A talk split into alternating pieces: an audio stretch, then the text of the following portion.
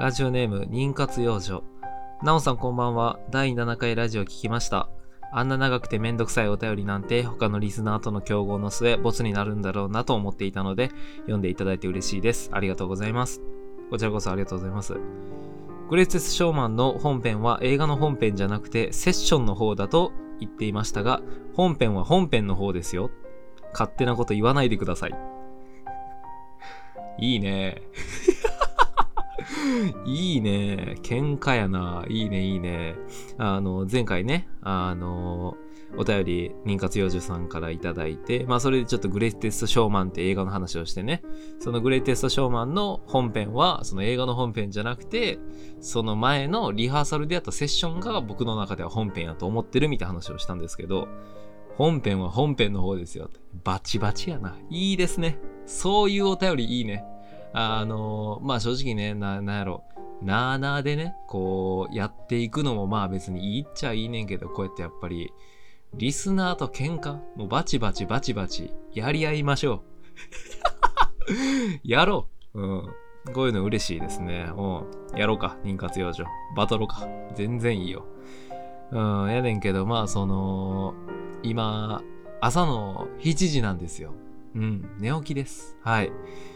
あの、のっけからね、あの、結構あの、重いというか、結構あの、活力使うようなお便りがね、来てたんで読ませていただいたけど、正直めちゃくちゃ眠たい。正直こんな、いや喧嘩もいいよ。喧嘩もいいけど、ちょっと朝からラジオすんのほんまにしんどいですね。あの、時間がなくて。うん。撮る時間がないなと思って、いろいろ自分の時間切り詰めたら、この時間にしかラジオが撮れんということで、今日もやっていくんですけど、これからもね、こういうあの、バトルお便り、うん。喧嘩お便りもね、送っていただけたら嬉しいなと思います。ありがとうございますね。はい。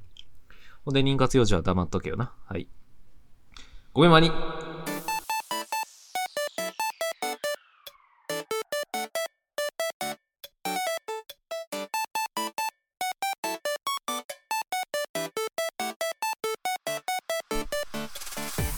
改めまして、えー、なしだことなおです、えー本日も5秒のまにまによろしくお願いします。えーこのラジオはですね、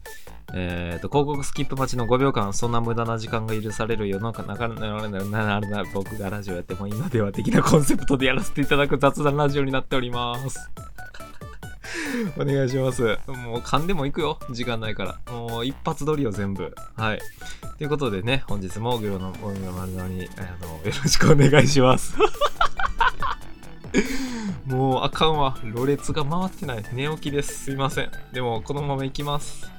はい。ということで、えっとね、早速、お便りが、えーいつ来てますんで、そちらのお便り読ませていただこうと思います。もう、噛まわ、噛まないようにね。今、噛まないようにって言おうとして噛みかけてたけど、噛んでたかも。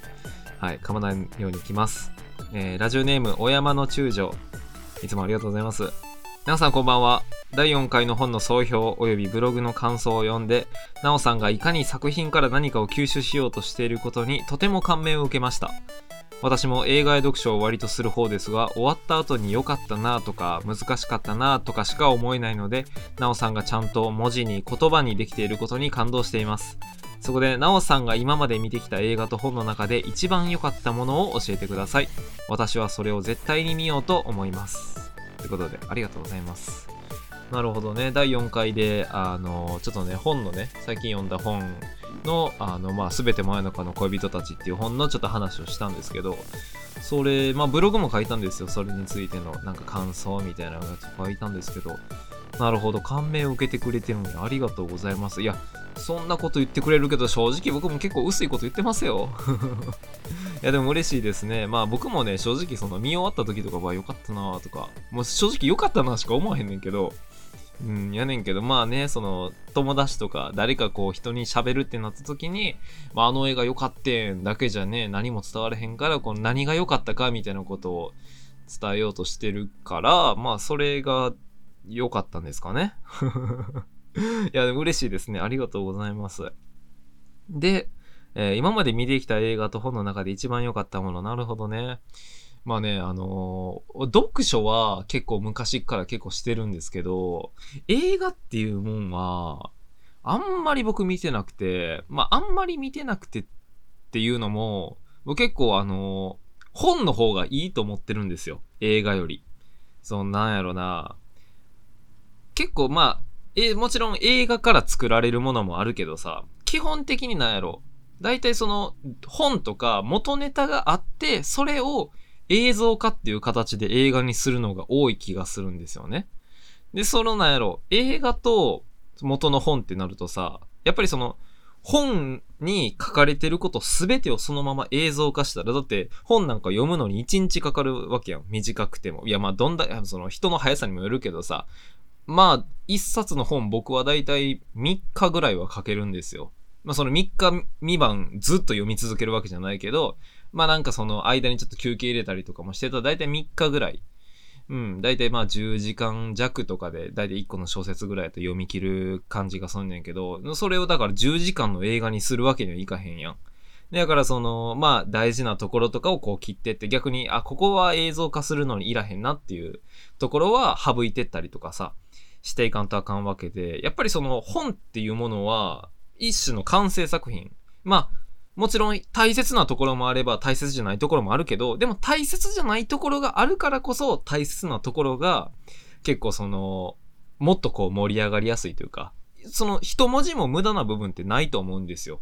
だから、それをこう、やっぱ省いてしまう映画っていうものっていうのは結構難しいなっていうのと、あと心理描写ですね。本の中にはこの相手方の気持ち、例えばほんじゃ、えっ、ー、と、恋愛の小説で、じゃあ主人公の男の、大体こういう小説っていうのは誰か一人の視点で書かれるのが普通じゃないですか。この、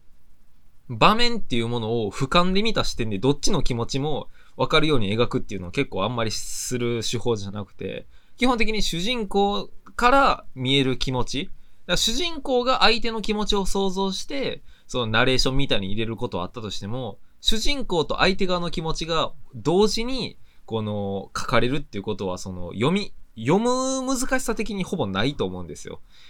だからその、なんて言うんでしょう。内面をね、結構ちゃんと、その分、主人公が今どういう風に考えてるかとか、内面の話は結構してくれんねんけど、映画になると、それが全部演技になるんですよね。わかります？例えばじゃあ主人公がすごいその悲しそうな、えー、なんで悲しかったかっていう説明をして、すごい悲しそうな瞳をしていたみたいな。やねんけど、小説ではそのなんで悲しそうにしてたかっていうことをちゃんと書いてくれてるけど、映画になるとわざわざそんな、なんで悲しそうにしてるかの説明なんか書かれへんから、書かれへんし、その表現するのができひんから、結局その悲しそうな瞳をしている演技をしてもらって、それを、この見てる僕たちが、あ、今なんでこういうことでその悲しい気持ちになってるんやなっていうことをこっちが補足していくんですよ。わかります？その、読書っていうものは文字からしか伝えられないんですよね。文字からしか伝えられへんからこそ、文字に全ての情報が詰まってるんですよ。でも、映画っていうものは、音もあるし、目でも見れるし、で、まあ、ナレーションとか演技とか、いろんな要素があるからこそ、その、僕たちが汲み取らないといけないものが結構多いんですよ。っていうのがあるから、僕は結構映画っていうものはあんまりその、まあ本か映画やったら映画はあんまりかなっって思うタイプやねんけど、それで言うと、僕は、これは絶対映画で見た方が良かったんかな。いやでも、正直それの小説読んでないから分からへんねんけど、わ、映画ってすごいなって思ったのが、1年前ぐらいに見たんかな。あの、芸人のあの、ピースの又吉直樹、あの、が、書いたあの、劇場っていう小説があったんですけど、それの映画をたのが1年ぐらい前かな。あ見た時ちょっとやばすぎて、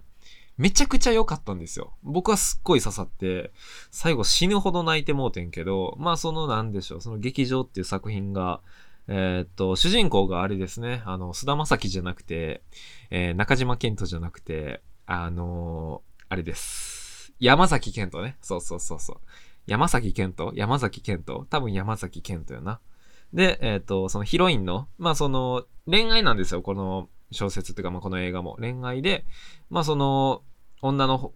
方が、えっ、と、松岡真優。これ松岡真優？真優？多分真優よな、さすがに。そう、松岡真優が、えー、ヒロインの劇場っていう映画。まあ大体2時間ぐらいか、の映画を見たんですけど、ちょっとこれやばすぎて、僕、ちょっとすごかったんですよ。まあちょっとだけね、あの、まあそんなには見てない人もおると思うし、あの、あんまりめっちゃ内容の話をするわけじゃないねんけど、まああらすじとしては、ちょっとあらすじ書いてたんで読むんですけど、えー、自分で立ち上げた劇団で脚本家兼演出家を務める、えー、主人公。だからこの主人公が、えー、っと、だから、えっと、菅田将暉じゃなくて、中島健人じゃなくて、えー山崎健人ね。そう、山崎健人が、そのなんか、劇団を立ち上げるんですよ。まずその若い20とか22とか20前半で、えー、劇団っていうものを立ち上げて、で、それの劇団の、あの、脚本家演出家を務める。まあ、全然売れてないねんけど。やねんけどっていうので。えー、で、しかし理想の演劇と世間が求める作風にすれ違いが生じてしまい、劇団は解散状態になってしまう。そう。だからまあ、全然売れてない、ほんまに若手の名もなき、その主人公が、えー、劇団っていうものを立ち上げて、脚本家演出が、まだ自分でだから作った台本っていうものをやっていくねんけど、その、自分がやりたい演劇と、その、世間が求めてる演劇っていうものが全く違うねんけど、でもこの主人公はだいぶ尖ってて、その自分が書いたもんが一番面白いと思ってるから、めっちゃ尖ってて、みたいな。でもその世間が求めてるもんは違うし、劇団員も、そのなんか、主人公に振り回されすぎて、もうなんか解散状態もお前のとこでなんかそんなやらへんみたいな。こんなん絶対売れるわけないやんみたいな感じで、みんな去ってってしまうと。でも、えー、そんな時、ひょんなきっかけ、えー、ひょんなきっかけで出会った女優志望の、えー、サキ。だからこれが松岡真優ですね。サキと恋に落ちた彼は彼女に応援してもらいながら、再度演劇の世界に没頭していく。っていうのが、まあ一応のあらすじですかね。まあだからなんかほんまにその、まあね、ちょっと結構尖ってる。まあ周りにいいと思われてない。全くその、で、しかも誰からも評価されてない。その主人公が、まあそのサキって女の子。これもなんか他の劇団におった女の子やねんけど、その子とまあ出会って、まあなんか付き合い出して、みたいな。で、どんどんこう共依存していくみたいな。サキは、この主人公の、だから、えっと、菅田将暉じゃなくて、中島健人じゃなくて山崎健人ね。ごめんなさい、これあの、わざと言ってるんじゃなくて、ほんまに思い出されへんね。ごめんなさい。ちょっとね、あの、女優とか俳優とかすごい疎くてね。まあ、疎いとかいうレベルじゃないねんけど、そう。の作品、まあ、作るものを面白いと思って、すごいいいと思ってて、みたいな。で、まあ、それでなんか、仲良くなって、みたいな感じで、まあ、いずれ付き合ってね、やっていくんですけど、この、先の方は、えっ、ー、と、結構その、バイトとかいろいろしながら、やりくりしながら女優を目指すねんけど、この主人公の方が、めちゃくちゃ尖ってるんですよ。尖りすぎててほんまにその、バイトもせえへんし、もうほんまにあの、台本のことだけしか考えて生きてないみたいな。もうなんかそんな感じなんですよ。もうほんまにそれ以外何にもいらんし、みたいな感じで、でもそれは先はずっとそれを支え続けるみたいなで、その、やっぱりその、売れてもないから、お金も全く入ってこうへんっていうので、家も追い出されて、どっちも一人暮らししてるんですけど、東京で。どっちも上京してきた形でね。で、やねんけど、まあほんまにお金もないから、みたいな感じで、最終的にその主人公は、あの、先の家に転がり込んで、みたいな。1円も払わず、住み続ける、みたいな。まあだからもう紐ですね。うん。でもそれをまだ先は甘やかし続けて、みたいな話が、まあ最初の、まあ、序盤ですね。で、まあ、なってった時に、どんどんね、あの、先がね、壊れていくんですよ。やっぱりその、なんでしょう、これやっぱ尖ってるから、結構暴言とかも吐いたりするんですよ。紐のくせに。けだからもう、クズなんですよね。うん、主人公が。めちゃくちゃクズで、みたいな。イケメンはそれはもちろんね、あの、えー、っと、中島健人じゃなくて、山崎健人。菅田将暉は飛ばしましたから。うん。なまあ、やっぱイケメンやからっていうの、でも顔はやっぱいいねんけど、でもやっぱりその中身がクソすぎて、っていうので、どんどんその先の方も不満とかいろいろ溜まってって、どんどんお酒の飲む量も増えて、みたいな。で、学校も行ってたのに、学校も、服飾の学校かな？服飾の学校行ってたけど、もう学校も辞めて、みたいな。もう、夜は居酒屋でバイト、朝はまた違うバイト、みたいな感じでやってて、みたいな。で、最終的に、先が壊れちゃって、もうその全てに。東京っていうものも疲れたし、みたいな。このもう、全てに疲れてしまって、みたいな。もう一回田舎に帰る、もう帰省するっていうか、もうその東京からもう出ていくみたいな感じで、まあバラバラになるんですよ。で、バラバラになって、から、もう一回帰ってきた時の、あの、自転車に乗るシーン、もうこれごめんなさい、見てる人しかわからんわ。できるだけね、あの、見てない人にも伝えたいなと思ってんけど、まあ見てほしくて、まあその自転車のシーン。まあだからその逆に先はどんどんどんどん腐っていくねんけど、その先に当てられた主人公の方は結構どんどん最初は全く感情とか表に出さへん感じやったけど、どんどん結構人なりになっていくっていうこのすれ違いもまた見ててなんやろ、すっごいリアルなんですよね。なんか人間関係、これあの、第4回のこのすべて真夜中の恋人たちっていう、あの、あれでも言ってんけど、やっぱ人間関係ってめっちゃむずいなって思うというか、こうだから、見てる時に思うのが、やっぱりサキがめっちゃ尽くしてくれてるんですよ。そんなクズな男にめっちゃ尽くしてくれてんねんけど、全部見終わった後に、結局、誰が先般かって考えると、確実にサキなんですよね。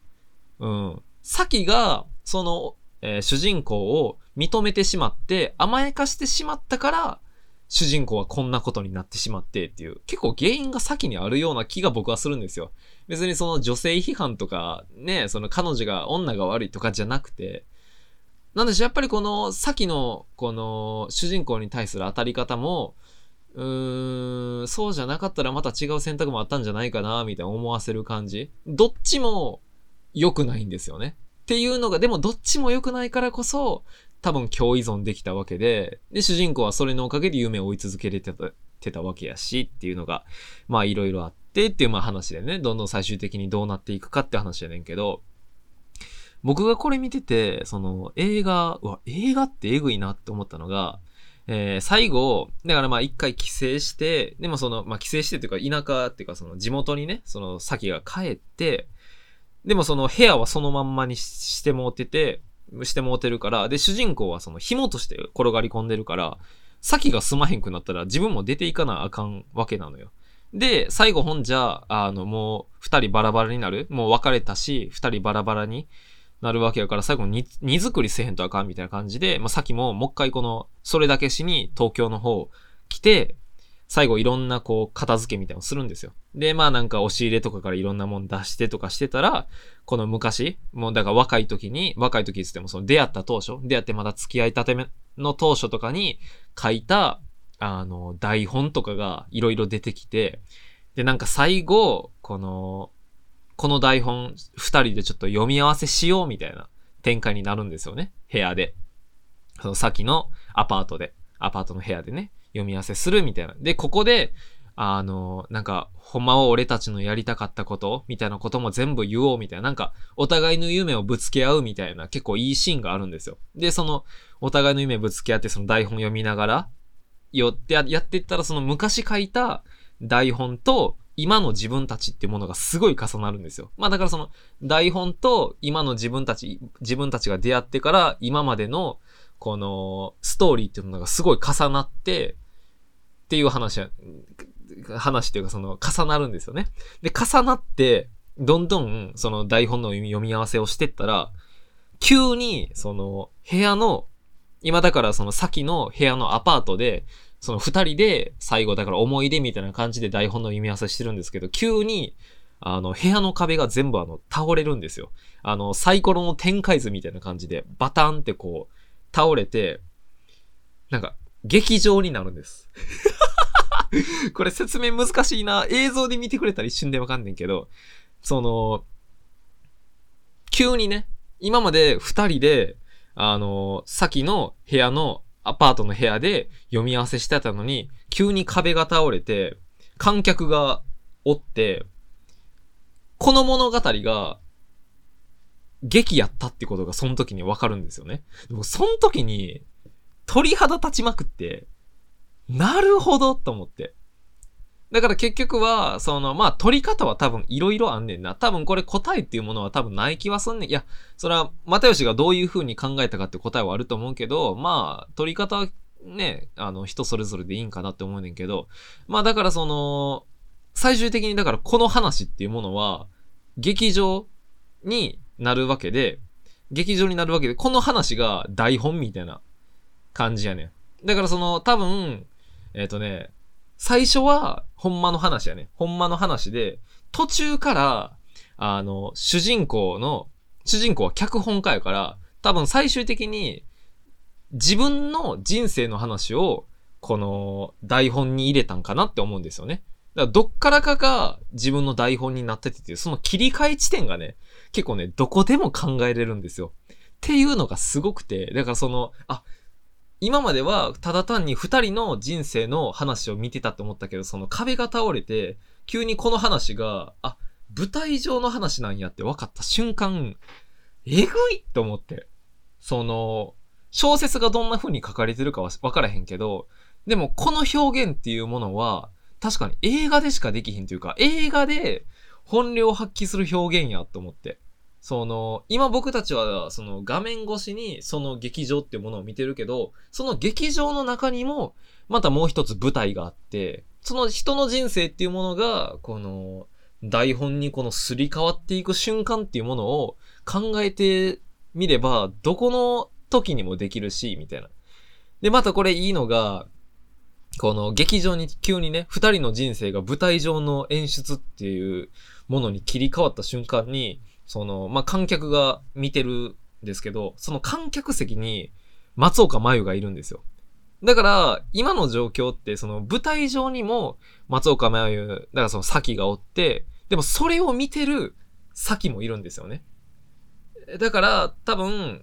多分ほんまにその部屋で二人で台本の読み合わせをしたっていうのはほんまにあったことなんですよね。多分今まで起こったこと全部あったことで、で、ほんまにその時は松岡真優は、えっ、ー、と、それをやった後、えー、帰って二人バラバラになって、多分その残った主人公が今までの自分が松岡真優と出会って、えー、いろいろ変わってった。でも松岡真優は逆にどんどんこう、すさんでってしまったっていうのを、えっ、ー、と、脚本に起こして、で、それの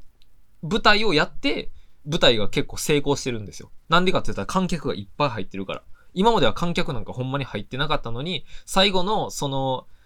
壁が倒れた時に観客がいっぱい入ってたってことは、多分その舞台は結構成功してるんですよ。で、それを聞きつけた、だからその、すさんでしまって、その地元に帰って、地元の普通の会社に就職した松岡真優が見に来て、それを見て、ごめんねって言いながら泣いてるっていう、えぐいシーンなんですよ。っていうのを、なんかその映画を見てる時に感じてしまったら、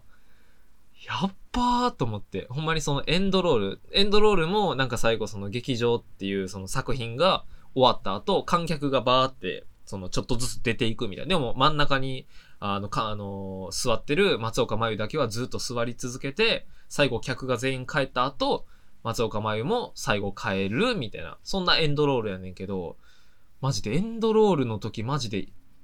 やばすぎて声出へんかったもんな。なんかもう、ふわっと思って。喪失感というか、うわめっちゃ、めっちゃ映画見たなって思いましたね。あれはちょっとすごかったな。はい。20分喋ってる。うん。そう。っていうのはあった。劇場は僕のな、まあそんなね、僕映画あんま見てるわけじゃないし、映画好きの人からしたらね、もっといい映画あるとか、まあちょっと薄いとか言われるかもしれへんけど、僕はこれ、個人的にすごい良かったなって思いますので、あの、ぜひ見てください。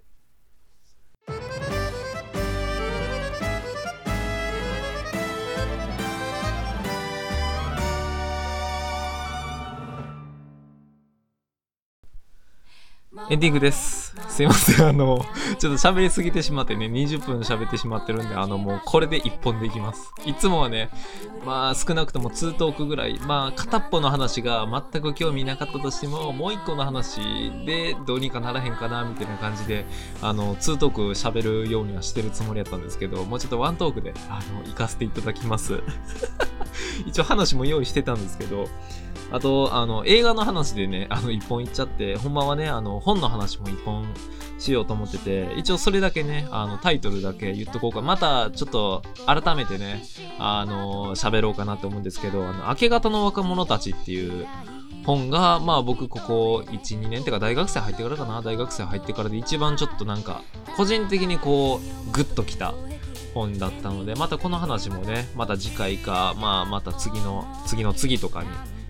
まあ、2回ともね、その2回連続、このね、興味ない人は多分興味ないから、うん、話するのもどうかと思うので、まあちょっと間開けとか、またちょっとね、明け方の若者たちの話もちょっとしたいなと思ってるんですけど、え、ー、と、メールアドレスですね、お便り、えっ、ー、と、送っていただきたくて、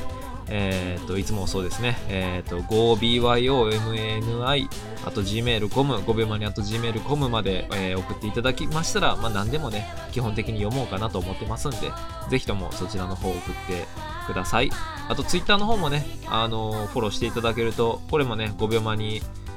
で、あの、Twitter で調べたら公式アカウント出てますんで、あの、毎日ね、あの僕の日記とあの僕の取説っていうねようわからんコーナーをコーナーかどうかもわからへんけどやってますんでそちらの方もよろしくお願いします。はい。ということで今日も、えー、一日ありがとう。